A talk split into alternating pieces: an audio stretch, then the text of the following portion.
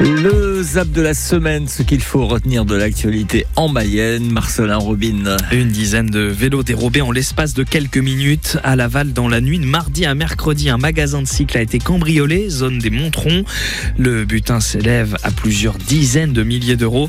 Les cambrioleurs ont utilisé une méthode spectaculaire, explique le gérant de Mondo Vélo, François Beaujean.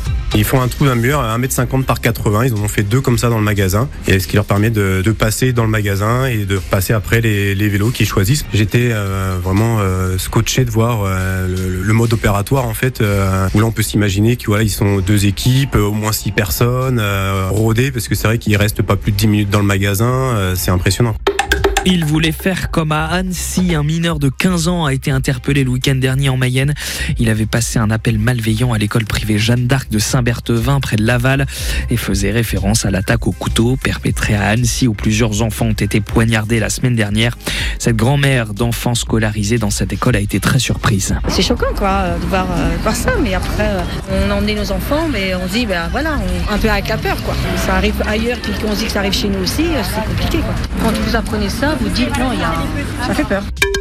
À Vège, les riverains de l'usine PFC n'en peuvent plus des mauvaises odeurs. L'entreprise a lancé un observatoire cette semaine. L'objectif est de cartographier ces odeurs. Pascal de Nuyer-sur-Ouette pourrait contribuer à cette étude un peu à contre-coeur. Je me pose la question si c'est bien nécessaire, ça servira à quelque chose. Mais je, je pense que je vais participer. Si on ne le fait pas, euh, la résultante, c'est que derrière, l'entreprise va dire qu'il n'y a pas d'odeur, qu'on n'est pas impacté. Donc ça va peut-être être une obligation. Ça pas être simple. Le Tour de France cycliste s'élancera dans deux semaines du Pays Basque. Ce sera avec le grimpeur Thibaut Pinot, mais sans le sprinter Arnaud démarre au sein de l'équipe Groupama FDJ.